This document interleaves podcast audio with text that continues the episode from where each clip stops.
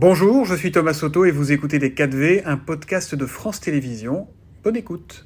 Allez, c'est l'heure euh, de la politique et des quatre vérités. Jeff Wittenberg, vous recevez ce matin Marc Fesneau, le ministre de l'Agriculture et de la Souveraineté Alimentaire. Messieurs, bonjour.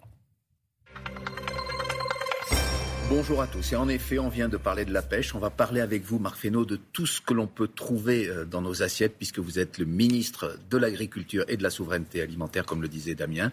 Il y a un an, jour pour jour, le Salon de l'Agriculture, qui va ouvrir ses portes demain, coïncidait avec le lancement de la guerre en Ukraine, un triste anniversaire. Et d'ailleurs, ce salon avait été perturbé. Emmanuel Macron avait écourté sa visite, remplacé par le Premier ministre. Un an après, qu'est-ce qu'on peut dire de l'impact de cette guerre aussi sur le monde agricole en France et dans le monde D'abord l'impact sur les consciences sans doute, c'est-à-dire qu'on s'est rendu compte de ce qu'on croyait être des éléments stables, c'est-à-dire que sur le continent européen, au fond, euh, nous vivions plutôt dans un espace de paix. On a basculé dans quelque chose qui était une forme d'inconnu ou d'impensé ou d'impensable. Mais spécifiquement dans le monde et agricole. sur le sujet agricole, on a découvert aussi que d'abord euh, la souveraineté n'était pas un acquis. Euh, et qu'il suffisait qu'on bloque des ports pour que le flux de céréales ne puisse pas sortir. Et deux, on a découvert à quel point Vladimir Poutine avait construit une stratégie offensive autour de deux axes, euh, l'énergie et l'alimentation, et qu'il avait fait de l'alimentation une arme, une arme de pression sur la Russie notamment euh, de, de, résister aux sanctions. C'est Alors ça permet à la Russie de résister aux sanctions et ça permet aussi à la Russie d'essayer de limiter les sanctions puisqu'il y a un certain nombre de pays qui peuvent dépendre de la Russie pour se nourrir et qui donc ne peuvent pas avoir la même attitude qu'un pays qui est souverain vis-à-vis de son alimentation. Et donc ça a remis au cœur euh, finalement de l'actualité. Il y avait longtemps qu'on l'avait oublié sans doute. Euh, nous non, mais il y a un certain nombre de gens l'avaient oublié que la souveraineté alimentaire c'était un élément stratégique et c'était un élément géopolitique. Et ça a changé aussi des choses pour les agriculteurs français? Bah, ça a changé pour les agriculteurs français. Euh, une tension inflationniste sur un certain nombre de choses, des prix qui ont augmenté sur d'autres. Euh, je pense en particulier aux céréales. Donc ça a eu des effets, euh, ça a eu des effets comme pour tous les Français, mais pour le secteur agricole, de mouvements sur les marchés, euh, de, de dérèglement des marchés qui ont été très puissants le salon de l'agriculture. Il ouvre donc ses portes. France Télévisions est partenaire à partir de demain. On, voit la, la fameuse l'égérie, l'égérie euh, Ovalie, 5 ans, vache de salaire. Elle porte bien son nom, c'est une année de... à laquelle Emmanuel Macron viendra rendre visite, comme c'est la tradition, euh, demain. On parle d'une profession aussi euh, qui est en plein renouvellement, ou plutôt qui a des difficultés à se renouveler. On a calculé, euh, je crois que 150 000 agriculteurs vont prendre leur retraite d'ici 10 ans. Est-ce qu'il y a assez de jeunes générations pour Non, c'est tout le défi d'ailleurs du travail que nous menons pour aboutir à un texte de loi qui permettra d'essayer de de cadrer et de faire en sorte qu'on donne envie à des jeunes. Donner envie à des jeunes, c'est quoi? C'est d'essayer de gérer la question de la rémunération. C'est ce qu'on a fait au travers des Galim. C'est d'essayer de donner des perspectives. On va sans doute en parler en termes de dérèglement climatique. C'est-à-dire de dire, dans le modèle qui est en train de changer en termes climatiques, qu'est-ce qu'on doit changer pour faire en sorte qu'un jeune ne se trouve pas en situation d'impasse technique, d'impasse euh, économique? C'est aussi l'image du métier, euh, et c'est aussi l'image que nous portons, nous, sur le métier. Plus nous dirons à quel point cette profession a du sens et on en a besoin à la fois pour nous nourrir, fonction première, et deux, pour un certain nombre d'enjeux environnementaux, climatiques et autres, plus on, on, donnera envie à des jeunes. Donc c'est plusieurs sujets qu'il faut essayer de donner envie à des jeunes, mais le mal-être des agriculteurs, et c'est une réalité. Euh, chaque année, il y a des centaines de suicides parmi euh, les paysans, les agriculteurs, une surreprésentation euh, par rapport au reste de, de, la population. Les pouvoirs publics se sont penchés plusieurs fois sur cette question. Il y avait eu notamment un rapport du Sénat. Est-ce que vous allez annoncer de nouvelles mesures? Est-ce que vous allez prendre de nouvelles mesures En fait, on continue à, à déployer, on continue à déployer un projet qui était celui de département par département d'avoir une cellule qui traite de ces questions-là le, le, grand sujet autour du suicide ou du mal-être en agriculture, c'est que la, la, parole se libère. Au fond, que les agriculteurs. Oui, excusez-moi, parce que, que c'est trop dur, parce que vous parliez du revenu. Parce qu'il y a une forme de pudeur dans le monde agricole qui fait qu'on ne dit rien jusqu'au moment où on bascule dans l'impensable, d'une certaine façon, ou dans le, le pire. Euh, C'est-à-dire euh, l'acte ultime d'un suicide. Et donc, euh, ce qu'il faut, c'est qu'on arrive que tous les maillons de la chaîne soient en vigilance.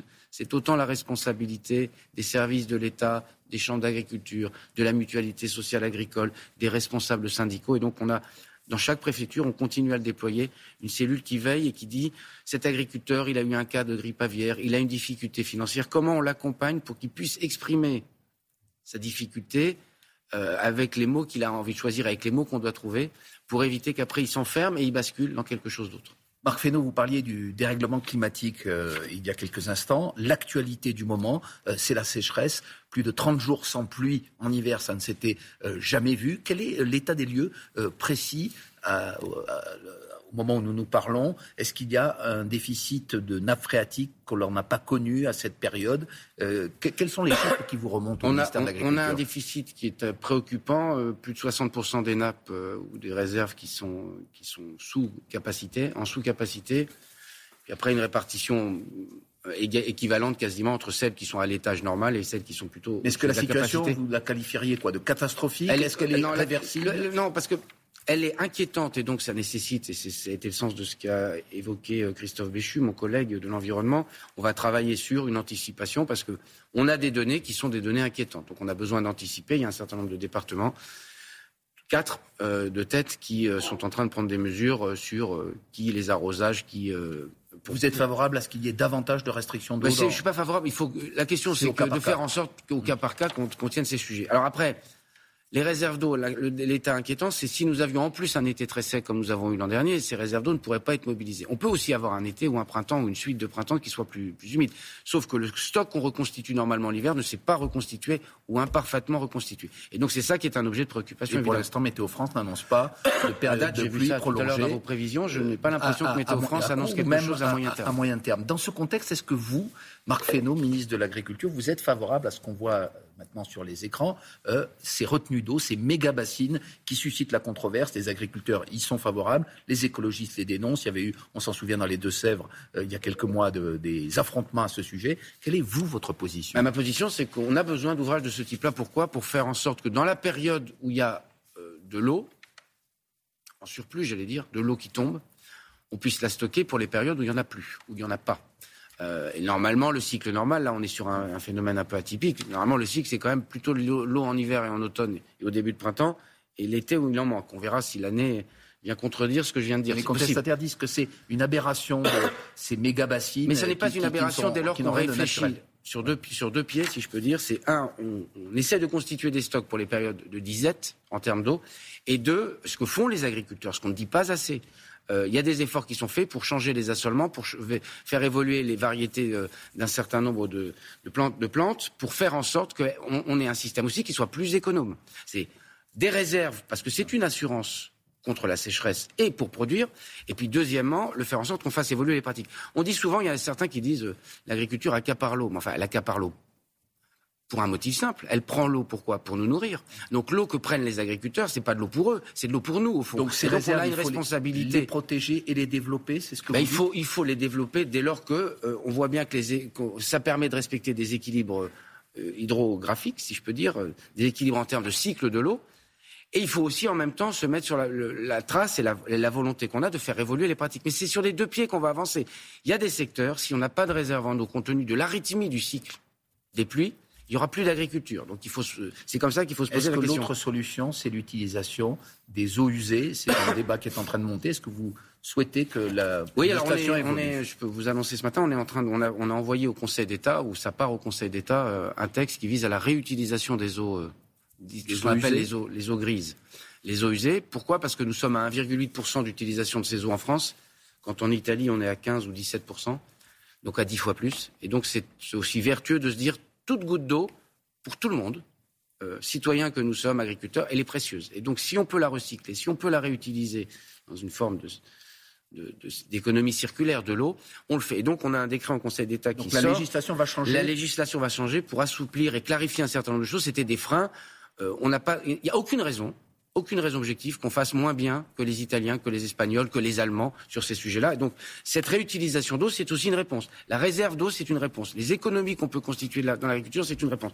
Il y a aussi des ouvrages qui existent. Je pense aux canaux et qui sont aujourd'hui envasés et qu'on peut, pour lesquels on peut libérer de l'eau et ça permettra aussi de trouver des, masses d'eau pour, euh, pour l'irrigation. Vous parliez d'autres pays européens, euh, ils n'ont pas aussi la même législation. Tout le monde n'a pas la même législation sur euh, les pesticides, notamment. Alors la, la France s'est conformée au droit européen sur les néonicotinoïdes en les interdisant à nouveau. Ça a suscité de la colère de la part des, notamment des producteurs de betteraves à sucre qui comptent sur ce sur ce pesticide, en fait sur ce produit phytosanitaire. Aujourd'hui, il y a plus qu'une colère, il y a un sentiment de ne pas être bien traité sur cette question par les agriculteurs. Il y a, je crois, un sentiment d'incompréhension qui se traduit parfois en colère, parce qu'avec le sentiment qu'on ne, dote pas les agriculteurs des mêmes outils et moyens que leurs collègues, euh, qui espagnols, qui allemands, qui belges. c'est une réalité. Et, sur un certain nombre de sujets, donc ça veut dire que la législation française est plus stricte. on, a eu une tendance, et c'est pas que sur l'agriculture malheureusement en France, à surtransposer, à se croire plus malin que les autres et à dire on fait, on fait sans regarder qu'au fond on est dans le même marché. Tout ça marcherait si on est dans le même marché. Plus de souplesse? Et donc il faut, non mais il faut à chaque fois qu'on produit de la norme, qu'on se dise le bon niveau pour la produire, parce qu'après tout, le sujet, s'il est environnemental ou s'il est de santé publique, c'est aussi important euh, chez nos voisins européens que chez nous. Et donc, on a besoin de porter ces sujets-là au niveau européen. Et deuxièmement, l'interdiction, ça ne produit pas de la solution. Donc, tandis qu'on voit que sur des molécules, euh, il y a une tendance générale qui est une tendance à la réduction. On aura toujours besoin, en tout cas assez longtemps, d'un certain nombre de molécules.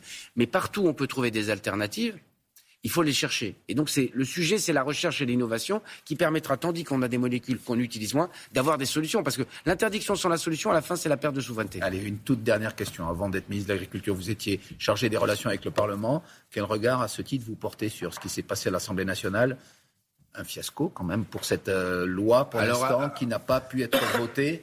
Est-ce que vous pensez qu'à terme... C'est pas un fiasco pour la loi, c'est un fiasco... Euh, pour le débat démocratique. Et en même temps, c'est quand même ici, dans ce lieu-là, qu'on a en image que doit se passer la démocratie. Si jamais nous n'arrivions pas à recrédibiliser, donc personne n'a intérêt à décrédibiliser le Parlement, parce que si ce n'est pas le Parlement, où auront lieu les débats? Et donc, c'est un, c'est un fiasco de débat démocratique. On est dans une phase où il y a un certain nombre de gens qui se font élire et en même temps quand ils ont des attitudes comme celles qu'on a vues, viennent remettre en cause la démocratie représentative. Et donc c'est leur responsabilité quand on a été élu, quand on croit à la démocratie, et en particulier à la démocratie représentative, de faire en sorte que les débats se passent dans des conditions de confrontation d'idées, mais pas d'empêchement de la confrontation d'idées. Ce que vous avez ressenti. Merci beaucoup, Marc Fesneau, ministre de l'Agriculture et de la Souveraineté Alimentaire. On vous verra dans les jours qui viennent régulièrement au salon de l'Agriculture. Très bonne journée. Merci. Merci, messieurs.